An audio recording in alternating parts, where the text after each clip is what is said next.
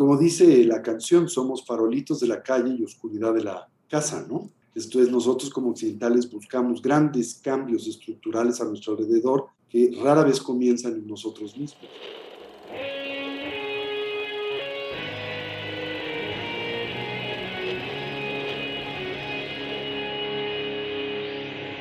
Bienvenidos a Volver al Futuro Podcast, donde platicamos con las mentes que nos impulsan a crear el nuevo paradigma de salud y bienestar, conducido por Víctor Sadia. Muy buenos días, muy buenas tardes, muy buenas noches. Hoy nos acompaña Tony Karam.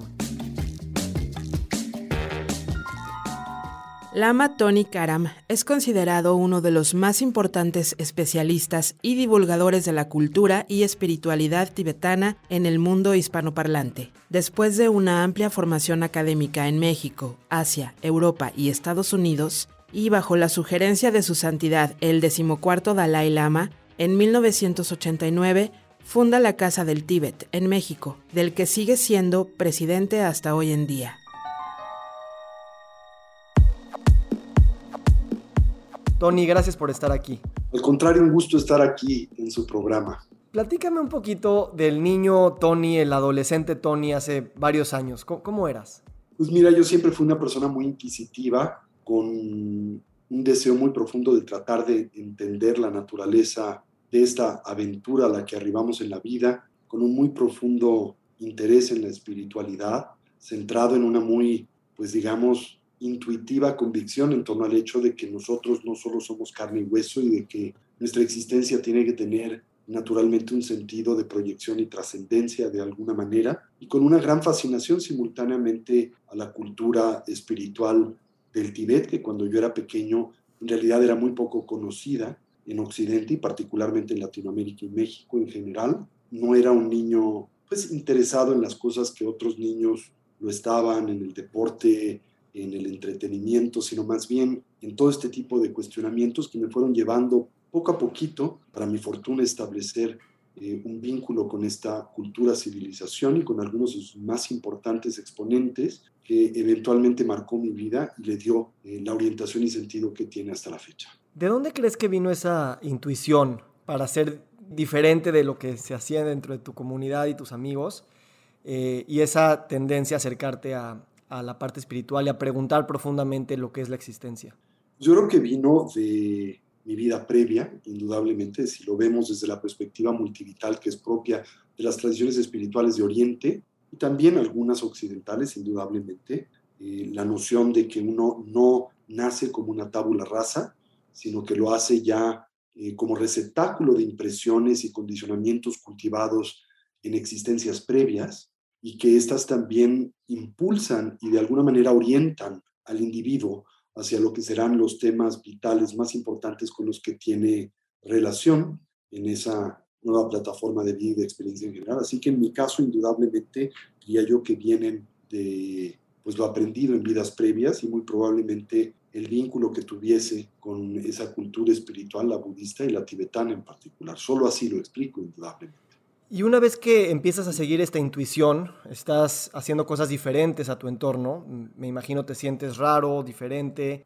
¿Cómo empiezas a cultivar esta confianza en pues, hacer las cosas como siguiendo instrucciones no escritas? Bueno, yo creo que en mi caso muy particular esto se dio a través de empezar a ahondar en la enorme profundidad que tiene la milenaria tradición de sabiduría budista y la tibetana, y se dio también a través de la presencia en mi vida de pues, los eh, pioneros de la introducción del budismo tibetano en Occidente. Eh, tuve la oportunidad de conocer cuando era niño al venerable Chogyam Trungpa Rinpoche, que fue uno de los primeros tibetanos en arribar a, grandes maestros tibetanos en arribar a Occidente, a los Estados Unidos, y después la oportunidad que tuve de convivir con eh, uno de los más grandes maestros tibetanos del siglo XX y XXI, el venerable Ugyen Turku Rinpoche y el venerable eh, Tsechu Rinpoche, quienes tuvieron una influencia muy importante en mi vida, y no se diga más tarde, la figura del el actual Dalai Lama, Tenzin Gyatso, que bueno, ha representado para mí la influencia más significativa de mi vida. Y bueno, eh, gracias a la presencia de estos grandes personajes,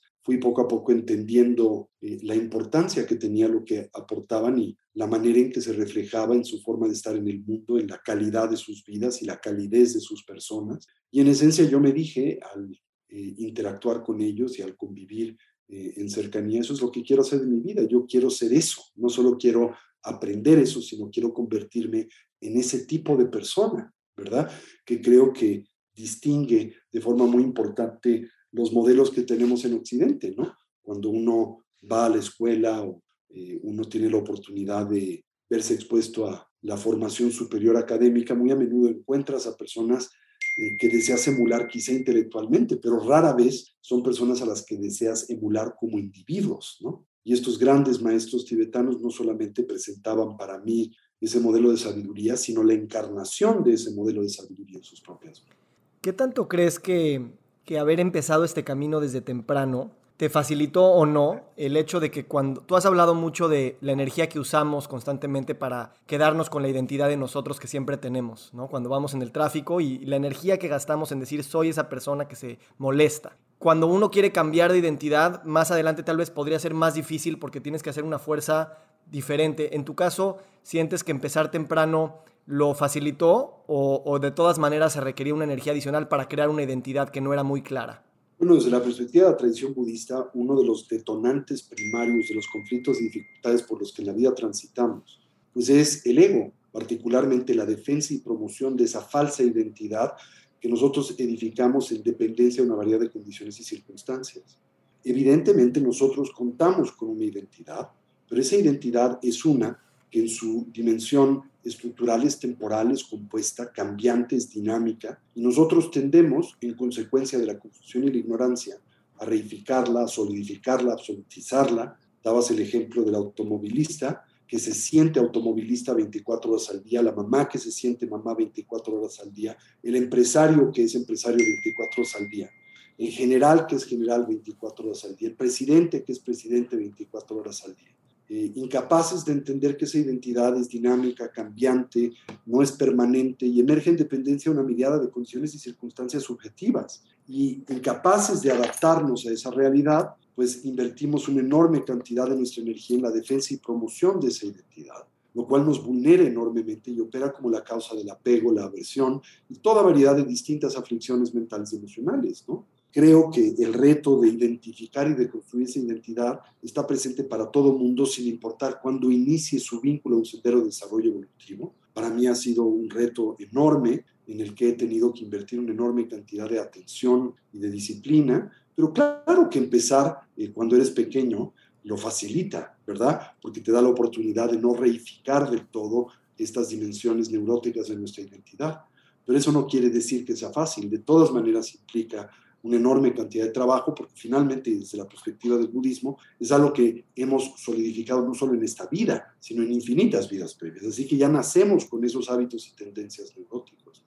Esa identificación con el rol 24 horas al día, yo creo que es uno de los principales eh, obstáculos para la generación de nuevos paradigmas, ¿no? En, en salud. Para el bienestar genuino, que es finalmente la meta de toda actividad humana, ¿no es cierto? ¿Cómo empezamos este proceso cuando eh, a veces en, Occidente, y, se relaciona mucho con lo que dijiste, tú no querías nada más aprender de estos maestros, sino querías ser una cuestión diferente, ¿no? ¿Cómo eh, en Occidente tenemos esta visión de muchas cosas que queremos para nuestro mundo, para nuestra salud, mismo para nuestros hábitos en casa o lo que vamos a comer? Sabemos que no tenemos que fumar, etc. Y una cosa es saber todas esas cosas y otra cosa es pensar, imaginar, soñar y empezar a acuerpar la identidad de esa, de esa nueva forma de ser y no nada más de hacer. Como dice la canción, somos farolitos de la calle y oscuridad de la casa, ¿no? Esto es, nosotros como occidentales buscamos grandes cambios estructurales a nuestro alrededor que rara vez comienzan en nosotros mismos. Como bien dice el dicho, nadie da lo que no tiene. Si no comenzamos por un cambio estructural en nuestra forma de estar y convivir con la realidad, pues cualquier tipo de propuesta, cualquier tipo de, de mecánica que intentemos implementar para la mejoría y transformación del mundo se verá pues eh, expuesta al fracaso, siento yo, ¿no? Entonces buscamos cambios sociales, políticos, sin implementar estos en nuestra propia individualidad e intimidad, buscamos cambios globales sin que estos tengan reflejo alguno con nuestra forma de estar y vincularnos al mundo. Eso es fantasioso finalmente. Y por eso dentro del ámbito de la tradición del entrenamiento mental del budismo, pues esos cambios siempre se indican y señalan, deben de iniciar con el individuo. Y deben de iniciar punto de partida con un cambio de paradigma, de punto de vista, de pues toda la cosmovisión con la que vemos el mundo, primariamente una en donde nos sentimos separados del entorno y debemos de corregirla para integrar un elemento central que es el de la integración, el hecho de que nosotros no somos pues entidades autónomas o eh, distanciadas del entorno en el que vivimos, sino que somos parte de ese entorno, que nos influencia y lo influenciamos y que nuestro bienestar no puede divorciarse del bienestar de ese entorno o medio ambiente en términos generales, ¿verdad? Eh, y ese es un punto de partida esencial. Esto es algo que me interesa mucho, porque nosotros estamos en Occidente y intelectualmente nos hace sentido que somos dependientes de los árboles, por ejemplo, para nuestro oxígeno. Pero no nos sentimos que somos de la misma materia, que somos, o sea, parece más como algo instrumentalista, como un recurso, y no que soy yo mismo. ¿Cómo es esta ontología oriental? ¿Cómo se vive cuando te sientes no solamente separado y necesario, sino integrado como casi fuera uno mismo? Pues entiendes el hecho de que tú eres parte de ese entorno, que el mundo natural es un elemento constitutivo de tu propia individualidad y tú de la de este, entiendes que lo que haces, piensas y dices tiene pues efectos que afectan al cosmos en su totalidad. Eh, surge en ti un espíritu muy profundo de bondad, de amor y de compasión para toda forma y expresión de vida, incluyendo al propio planeta y el mundo natural, evidentemente. Entiendes que tu bienestar es uno que no puede divorciarse de este y que tienes que atesorarlo y lo tienes que cuidar para tu propia sustentabilidad. Y lo mismo con las personas que te rodean en términos generales. Pero creo que el elemento central que adviene y emana de esa comprensión es el surgimiento de una mentalidad animada por la bondad, el amor y la compasión. ¿Cómo tú crees que eh, académicamente en Occidente, o sea, ya sea estés en una materia, en una carrera de ingeniería, de medicina, de diseño, de arquitectura, mismo de, leyes, se cultiva esta relación de separación entre el hombre, el sujeto y el objeto, entre el hombre y el mundo, entre el hombre y Dios, entre el hombre y la naturaleza? Y entonces hay esta relación como un binomio, siempre como una separación. ¿Cómo sientes que esta formación académica ha reificado esta, pues realmente una división eh, mental, epistemológica? Ni siquiera es, no, no podríamos comprobarla en la realidad al revés, pero que sí estructura nuestra manera de pensar y por lo tanto, pues nuestra acción en el mundo. Sí, definitivamente yo creo que eh, nuestra cultura es una cultura eh, dualista y lo es desde sus raíces teístas, ¿verdad? Eh, la tradición judeocristiana es en buena medida una tradición dualista que contempla una separación estructural entre Dios y sus criaturas, entre Dios y el mundo, y eso es algo que permea y empapa la totalidad del punto de vista o de la percepción que tenemos como occidentales del mundo. Esta es tremendamente lastimosa porque en el momento en que nos concebimos separados del entorno, pues también nos convertimos en los explotadores del entorno, ¿verdad? Y también descuidamos al mismo pensando que éste existe solo para servirnos de alguna manera, que ilustra muy bien, por ejemplo, la relación que como occidentales tenemos con el mundo animal, donde no hay un vínculo de empatía, en donde no concebimos a los animales como seres sensibles, que sienten, piensan, que como nosotros desean ser felices y lo merecen, desean dejar de sufrir, ¿verdad? Y más bien los explotamos y pensamos como de alguna manera plantea la concepción bíblica que han sido creados para nuestro servicio y para nuestras necesidades. Entonces esto pues permea la totalidad de la relación que tenemos con el mundo y con la naturaleza y el efecto es el que hoy vivimos, una terrible, quizá ya irreversible devastación del mundo natural. ¿Por qué? Porque nos creemos del todo separados del mismo y no entendemos que inclusive una variable tan primaria como nuestra sustentabilidad depende de la sustentabilidad del entorno con el que vivimos. En mi caso, estas eh, estas comprensiones intelectuales eh, siempre me, atraían y me gustaban, pero no fue sino hasta que empiezas a tener ciertas experiencias de unión, de interdependencia, que tu condición, no nada más de opinar y de pensar, sino de cómo, cómo se siente ser tú mismo, es que de repente empieza como a, cambiarse y a, manifestarse de distintas maneras. ¿Cómo podemos hacer tanto experiencias individuales como colectivas para seguir no diciendo ponte nada más en el zapato de los demás, pues esa es una acepción tal vez muy occidental, pero realmente tratar de ir más allá de intelectualizar la posición de alguien más y percibirlo desde otro lugar. Bueno, la tradición budista plantea como indispensable precisamente el recurso de la práctica introspectiva o la meditación. Y la meditación técnicamente no es otra cosa que una herramienta que lo que pretende, hacia lo que eh, busca orientarnos, es a generar nuevos hábitos, nuevas, nuevas, digamos, estructuras de percepción e interacción con el mundo, precisamente fortaleciendo un tránsito de aquellas que son aflictivas, neuróticas y fantasiosas, hacia aquellas que son objetivas, constructivas y edificantes, ¿verdad? Entonces, la palabra que se utiliza, por ejemplo, en la tradición pues, clásica budista para meditación es el término bhavana, que tiene la acepción de cultivar y familiarizarse con qué?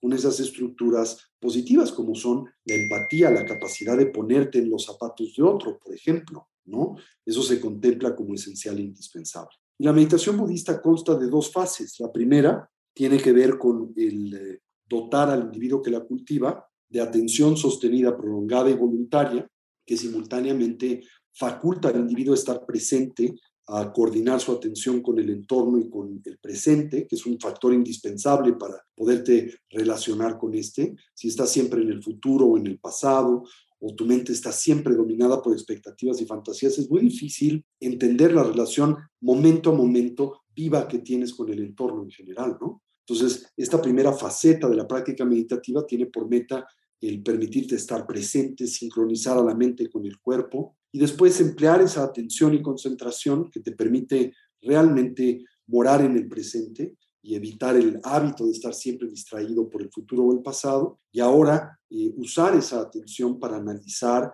y cultivar nuevos hábitos y tendencias, como por ejemplo puede ser la bondad amorosa, la compasión y la empatía. Y la tradición budista tibetana nos ofrece ciertos tipos de meditaciones que se llaman meditaciones de examen o analíticas, en donde trabajamos metódicamente con el integrar estos nuevos paradigmas que nos ayudan a vernos en los otros, a los otros en nosotros, a entender que nuestro bienestar no puede separarse del de el que nos rodea y a generar eh, una nueva mentalidad, que es una mentalidad altruista, ¿verdad? Que entiende que su bienestar no puede divorciarse del bienestar.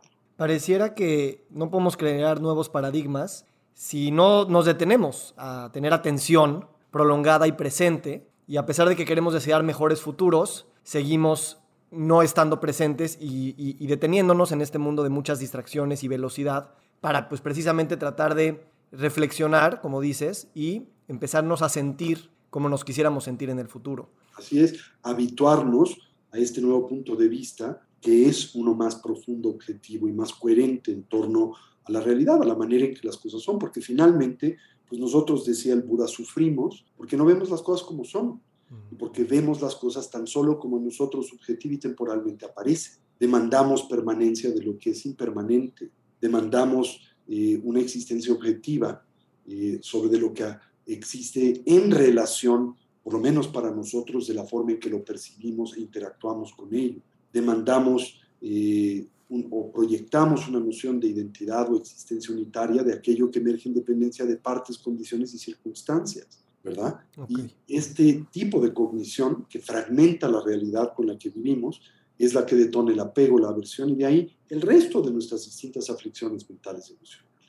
Uno de los grandes descubrimientos de la filosofía y de la epistemología budista, de la teoría del conocimiento, de la psicología del budismo, es que el mundo y las apariencias enteras que le comprenden, si bien influencia nuestra experiencia, no lo determina. Y que el factor que determina la experiencia que en el mundo tenemos es siempre subjetivo, es interno, es la propia mente y conciencia que decodifica, interpreta el mundo de la experiencia, porque el mundo que percibimos es solo la experiencia que de él tenemos, ¿verdad? Entonces nosotros somos finalmente co-creadores de la experiencia que tenemos del mundo, lo cual es una noticia maravillosa si la sabemos aprovechar, ¿verdad? Porque momento a momento nosotros tenemos la oportunidad de imprimir en las apariencias del mundo un significado que nos sea edificante y transformador.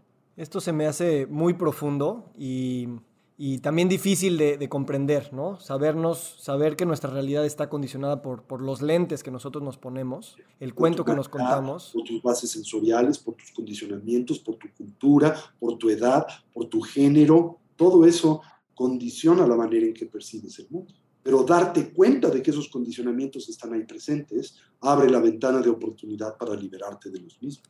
Y yo creo que esto a nivel sistémico, tú siendo un empresario, tú siendo un académico, un gobernante, es ultra poderoso, porque por un lado se puede prestar a una manipulación de otras personas y al mismo tiempo puede esa misma posibilidad, pues abrir nuevas puertas para pensar que los negocios pueden ser diferentes obedeciendo otros paradigmas, no nada más de persecución de utilidades económicas, o que el gobernante no nada más es voy a prolongar mi estancia y mi fama aquí. Y entonces, ¿cómo tú ves que, cuando la gente despierta esta posibilidad de ser co-creadores de su mundo, eh, puede a nivel sistémico utilizar estas perspectivas, ya sea en empresas o en gobiernos?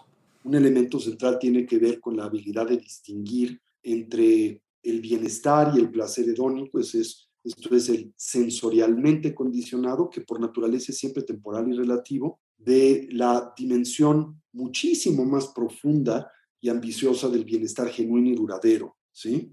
El bienestar genuino y duradero se distingue del placer hedónico de forma muy importante. El primero depende en buena medida de lo que nosotros tomamos del mundo, ¿verdad? Mientras que el segundo más bien depende de lo que aportamos y traemos al mismo en consecuencia, por ejemplo, de factores tales como la sincronía entre la mente y el cuerpo, pero primariamente, eh, pues una forma de vida orientada a la consecución de un bienestar que trasciende los estímulos temporales y relativos, ¿no? Entonces creo que nosotros depositamos sobre una variedad de elementos una demanda que no pueden satisfacer y que tan solo exacerba nuestro sentido de aislamiento, de frustración y dolor. Demandamos, por ejemplo, de la riqueza, del dinero, de los bienes materiales, felicidad genuina, ¿verdad? Cuando estos tan solo nos pueden aportar placer temporal y relativo, ¿verdad? Como son entidades transitorias, el placer que derivamos de ellas finalmente también así lo es. Como el valor que les adscribimos depende de la propia designación conceptual, no pueden operar como fuentes genuinas y permanentes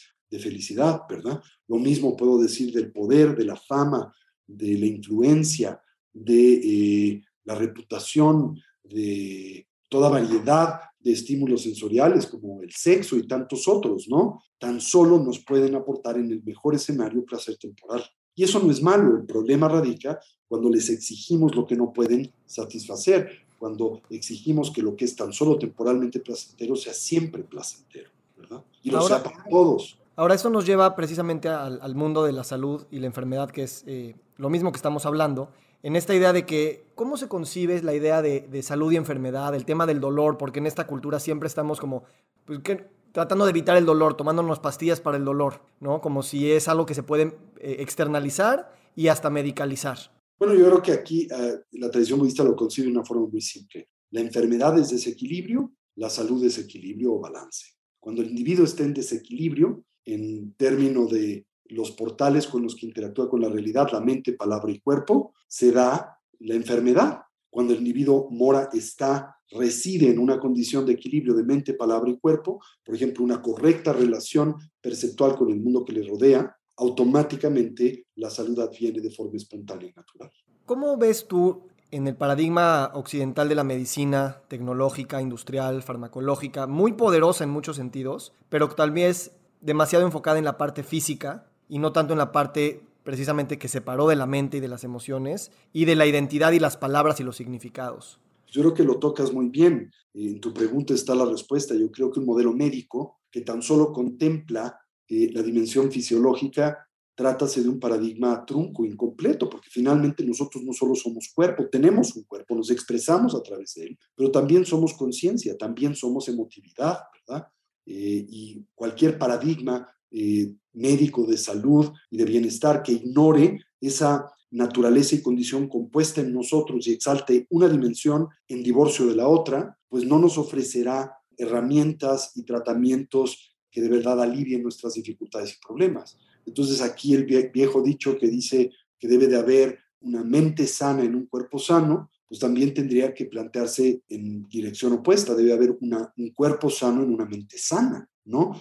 Entonces, en la medicina budista, por ejemplo, en la medicina tibetana, se consideran dentro del paradigma del tratamiento de la enfermedad muchos factores, por ejemplo, eh, el factor emocional, eh, psicológico, que se considera esencial para la salud, el, factor este, cósmico, en el sentido de que también se dice que el individuo expresa o está expuesto a diferentes influencias cósmicas que se deben de considerar en la aplicación de medicamentos cuándo los debes de aplicar, en qué días son particularmente eficaces en dependencia de tu biorritmo y la relación que tienes con el entorno estelar. También se habla de un eh, modelo que es eh, homeopático, ¿verdad? En donde el medicamento tan solo activa la potencialidad de sanación del propio sistema autoinmune del individuo. En fin, hay una serie de paradigmas que se deben de considerar como eh, completos en términos de la salud. Y un modelo como el nuestro, en donde lo único que se exalta es el paradigma físico, pues creo que ignora una buena parte de lo que somos y por lo tanto no, no quiero minimizarlo, es un modelo importante, pero eh, debe de ser un modelo que para ser del todo eficaz debe de considerar y aplicar estas variables adicionales. Si hablamos, por ejemplo, del cáncer o de la diabetes, que son grandes eh, epidemias, obviamente con este enfoque de, desbalance y desequilibrio, pues va mucho más allá del tema fisiológico, de lo que estamos comiendo y respirando, a cómo estamos viviendo el planeta, las narrativas, la separación, la marginalización, la discriminación, la explotación de recursos. La tradición budista plantea específicamente acerca de enfermedades tales como el cáncer, que están tremendamente vinculadas a nuestro mundo emocional. ¿sí? Entonces es una enfermedad que se concibe como pues, eh, detonada en buena medida psicogenética, esto es, eh, nacemos con ciertas propensiones y posibilidades, pero que esos genes se activan en dependencia de tu estado de vida, tus hábitos de conducta, tu dieta, una variedad de diferentes condiciones, además del gen físico con el que tienes, y elementos ambientales que en efecto tienen que ver con lo que respiras, lo que comes, etc. Hoy vivimos en un mundo profundamente contaminado, que naturalmente tiene un efecto en nuestra salud y se traduce en todo tipo de dolencias, particularmente del entorno autoinmune, porque afectan a la efectividad del sistema inmunológico. Pero la ira, el enojo, el rencor son variables que están intrínsecamente ligadas con el cáncer. Ahora, ¿cómo vivir en un mundo en el que estamos recordados constantemente de todos estos cancerígenos y estos patógenos de distintas maneras, no nada más las, las bacterias, sino los significados, el odio, la contaminación, sin sentirnos alienados, sin sentirnos eh, culpables, avergonzados y sobre todo en miedo de vivir en este mundo? ¿Cómo podemos abrazar el cáncer que también somos nosotros? Bueno, también entendiendo que llegamos al mundo en consecuencia de la maduración de nuestro karma personal y colectivo y que, bueno, pues esto naturalmente tiene complicaciones, pero que también tenemos todos a nivel individual y a nivel colectivo capacidades para afectar y transformar el entorno en el que vivimos favorablemente. Y no tienen que ser cambios espectaculares. Esto es, la gente a menudo piensa que para cambiar el mundo hay que cambiar el sistema político, hay que cambiar el sistema económico del planeta. Sí, puede ser, pero primero tienes que cambiarte a ti y tu forma de estar en el mundo como mínimo para no ser un elemento de contaminación adicional y ser una variable de transformación y de sanación al entorno y a la persona que tienes al lado en el mercado, quizá, o en el automóvil de al lado, en el periférico. No sé si han notado ustedes, por ejemplo, aquí en nuestro país y se ha exacerbado con pues, la pandemia y con los problemas económicos y sociopolíticos por los que transitamos, la polarización, etcétera, pero la gente está muy enojada, está muy frustrada, hay una enorme cantidad de agresión en la calle. Bueno, pues ¿cómo podemos trabajar? Por lo menos no eh, multiplicando esa agresión, siendo una fuente de bondad para el entorno que nos rodea y de tolerancia y de paciencia en oposición a una de ira y de aversión, ¿verdad? Sí, va, a ser increíble cuando más médicos y profesionales de la salud y en general cualquier persona que estemos hablando de estas enfermedades, que somos todos, hablemos de bondad y de compasión como parte de nuestros procesos de reequilibrarnos como individuos y sociedad y que en efecto tiene que ver con este sentido, te decía, de vinculación y de interdependencia del individuo con su entorno. Sí, ahí están las patrullas atrás recordándonos nuestra ciudad. nuestra ciudad, la gran ciudad de México. Eh, y en ese sentido creo que el tema de la muerte también es muy importante, ¿no? Porque en Occidente, o al menos en esta idea de lectura, eh, ha habido una lucha, una combatir contra la muerte, casi como si el fracaso de la medicina es cuando el paciente muere y no lo logramos salvar. Sabes, Víctor, tiene que ver con el hecho de que nuestra cultura, de alguna manera, especialmente la cultura pues, científica contemporánea, eh, biomédica contemporánea, concibe a la vida y la conciencia como una propiedad emergente del organismo físico y por tanto concibe la muerte como la extinción de la persona y de la identidad. Y en ese contexto, pues surge esta batalla en contra de la muerte porque se concibe como una batalla en contra de la extinción del individuo. Pero pues las culturas milenarias de sabiduría de la humanidad, no solo la budista, tantas más, tienen un punto de vista totalmente diferente, en donde nos conciben como una entidad que no es solo material, sino también es espiritual, que quiere decir en esencia no material, y que lo que a nosotros nos anima la tradición budista le llama conciencia, precede a la conformación del cuerpo y subsiste a la desorganización del mismo en el tránsito del morir. Y en consecuencia la muerte no se le ve como un enemigo, no se le ve como un agente que de alguna manera propicia y detona la extinción de la persona, sino como una mera transición entre una forma de vida y otra, un sueño y otro, una condición de experiencia y otra en general. Decía uno de los grandes pues adeptos y figuras que llevaron el budismo a Tibet en el siglo VIII, eh, Rinpoche que para aquellos que entienden la naturaleza espiritual de la conciencia, lo que llamamos muerte es solo un concepto, es una idea, siendo en realidad la muerte tan solo un tránsito como el que se experimenta entre el estado de vigilia y el estado del dormir onírico, la transición entre un sueño y otro sueño. Y el que entiende esto no le tiene miedo a la muerte, más bien la abraza como una natural transición de la vida y se prepara para ella y la utiliza como un recordatorio para vivir con presencia momento a momento. Y claro que la medicina, concibiendo al menos parte de todo lo que dices, pues trataría al paciente, trataría al enfermo desde una perspectiva más amplia, más presente, eh, independientemente de la condición eh, muerte o vida en la que te encuentres. También entendería que llega momentos en donde nuestro cuerpo está ya lo suficientemente atrofiado y deteriorado que no vale la pena salvarle. Es como la idea de, imagínate, Víctor, aferrarte a una playera o a una camiseta en tu eh, este closet que está llena ya de hoyos y está ya totalmente rota y aferrarte a ella cuando puedes ir y comprar una nueva, ¿no? Entonces, cuando el cuerpo se deteriora, la conciencia lo cambia por otro, punto. No hay más, ¿no? Entonces, no sé por qué aferrarse de la manera en que lo hacemos en nuestra cultura. ¿Por qué? Porque pensamos que el individuo es el cuerpo, en lugar de entender que el individuo se expresa a través del cuerpo. Eh, me recordó ahorita la historia, creo que fue Oscar Wilde que ya estaba enfermo en, cama y tenía una cortina muy fea en su cuarto. Dice, esta cortina está tan fea que o se va a ella o me voy yo.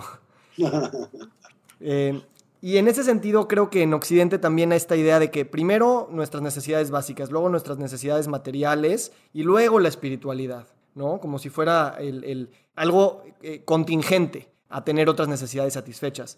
Pero aquí entiendo que comer, dormir, hablar, abrazar, trabajar, ganar dinero, es eh, hacer política, es espiritual en sí mismo. Y esa comprensión creo que nos enaltecería mucho más la idea de que no se secuencian las cosas, no se separan, sino que al mismo tiempo, con todas las etiquetas e identidades que te quieres poner, en vez de 24 cosas distintas en el mismo día, todas ellas son espirituales, son generaciones de riqueza, son cuidar el cuerpo y cuidar el planeta. Sí, este divorcio que culturalmente tenemos entre la espiritualidad y la vida es artificial. La gente que cree que la práctica espiritual es la que se hace en un templo, se hace en un cojín de meditación, pero no entiende que es la vida cotidiana el escenario de la práctica espiritual. No, no debe de haber divorcio entre tu trabajo y la espiritualidad, entre eh, la escuela y la espiritualidad, entre la vida marital y la espiritualidad. Y es donde la espiritualidad, espiritualidad tiene que cultivarse. ¿no?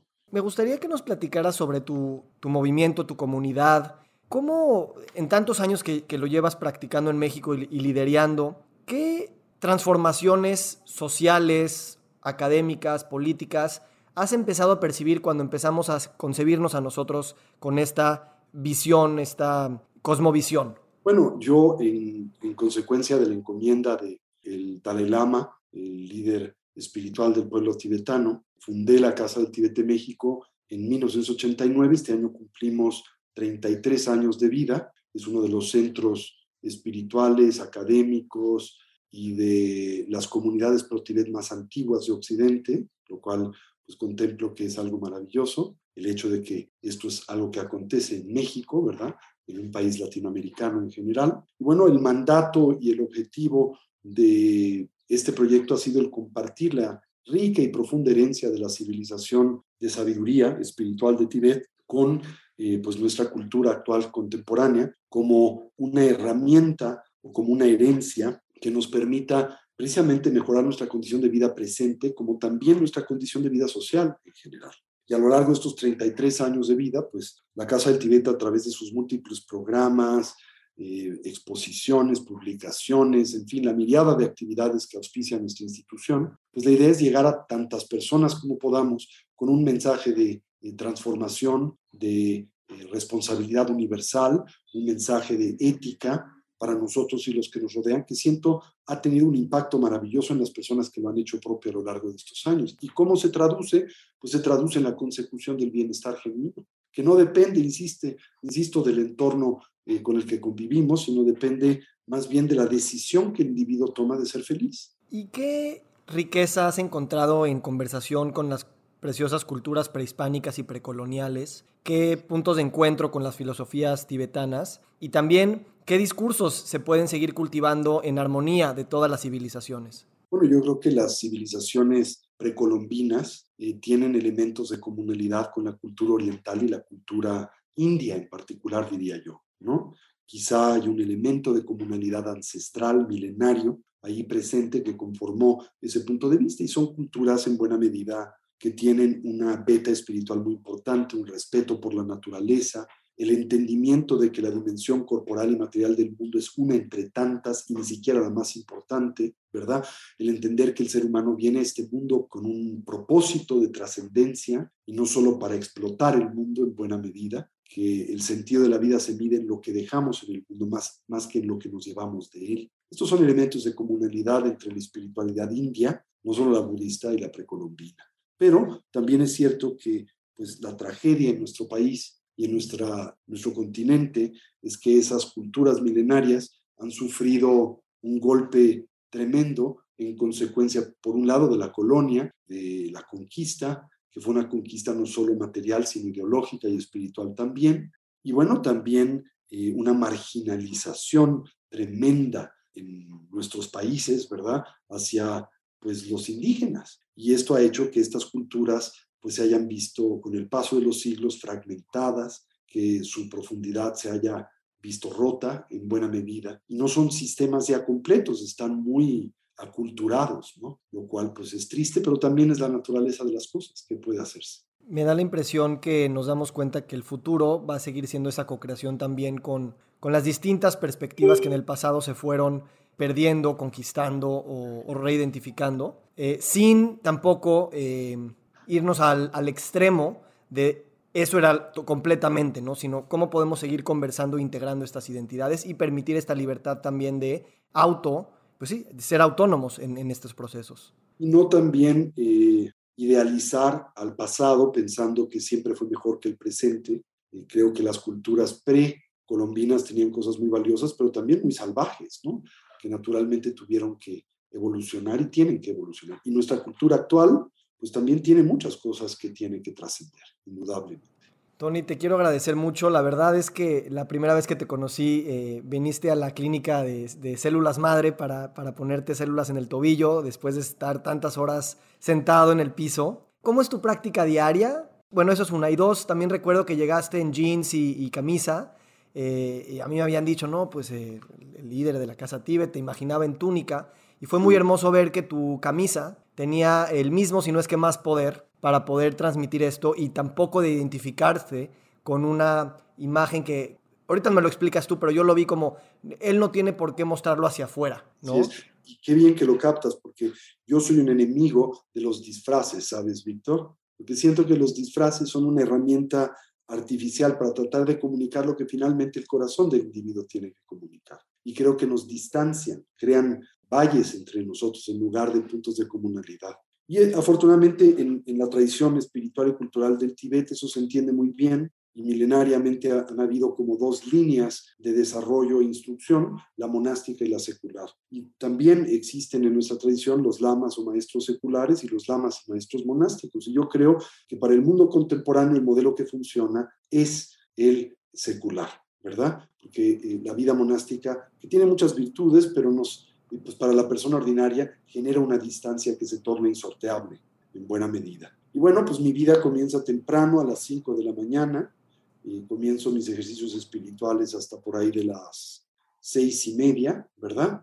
A esa hora eh, subo a mis hijas a que puedan tomar el camión para irse a la escuela, luego eh, regreso y tengo una hora más para continuar con mi práctica introspectiva y contemplativa y el tiempo que dedico al estudio. Después empiezo a organizarme para mi día, llego eh, generalmente aquí a la Casa del Tibet por ahí de las nueve y media, eh, a veces tengo clases por la mañana, después muchas tareas administrativas y académicas de muchos tipos de, vinculadas a los diferentes proyectos de Casa Tibet y mantener una comunidad como la nuestra. Todas las noches doy eh, clase de 7 a 9 de la noche. aprovechamos también para meditar, así que pues invierto unas cuatro horas al día para mi práctica contemplativa y después intento integrar mi práctica contemplativa a todo el quehacer de mi vida cotidiana. Gracias por compartir con nosotros. Para cerrar, esta es una comunidad de gente que pues nos interesan los cambios de paradigma a nivel interno y externo, que como vimos hoy es tal vez lo mismo, y que tenemos de alguna manera prisa, mucho apego a nuestra propia identidad y que queremos saltar acompañados a una nueva concepción de sentirnos nosotros mismos.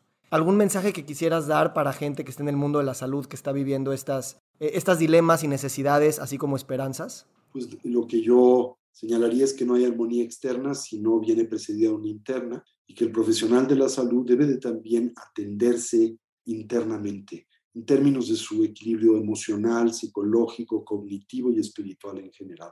Y que cuando uno desarrolla ese equilibrio, también el potencial de sanación para los demás se multiplica significativamente.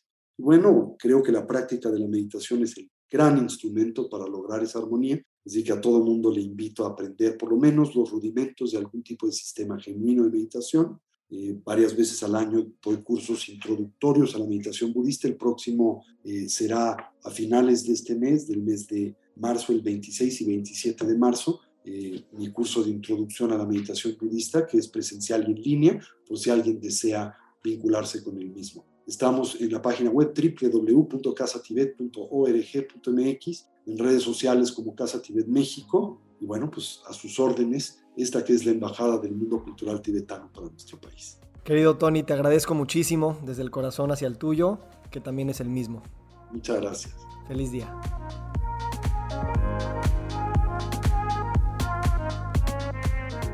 Nos encantaría recibir tu retroalimentación de estos podcasts para continuar generando contenidos que te sean útiles e interesantes. Si puedes, déjanos un comentario en la página web victorsaadia.com.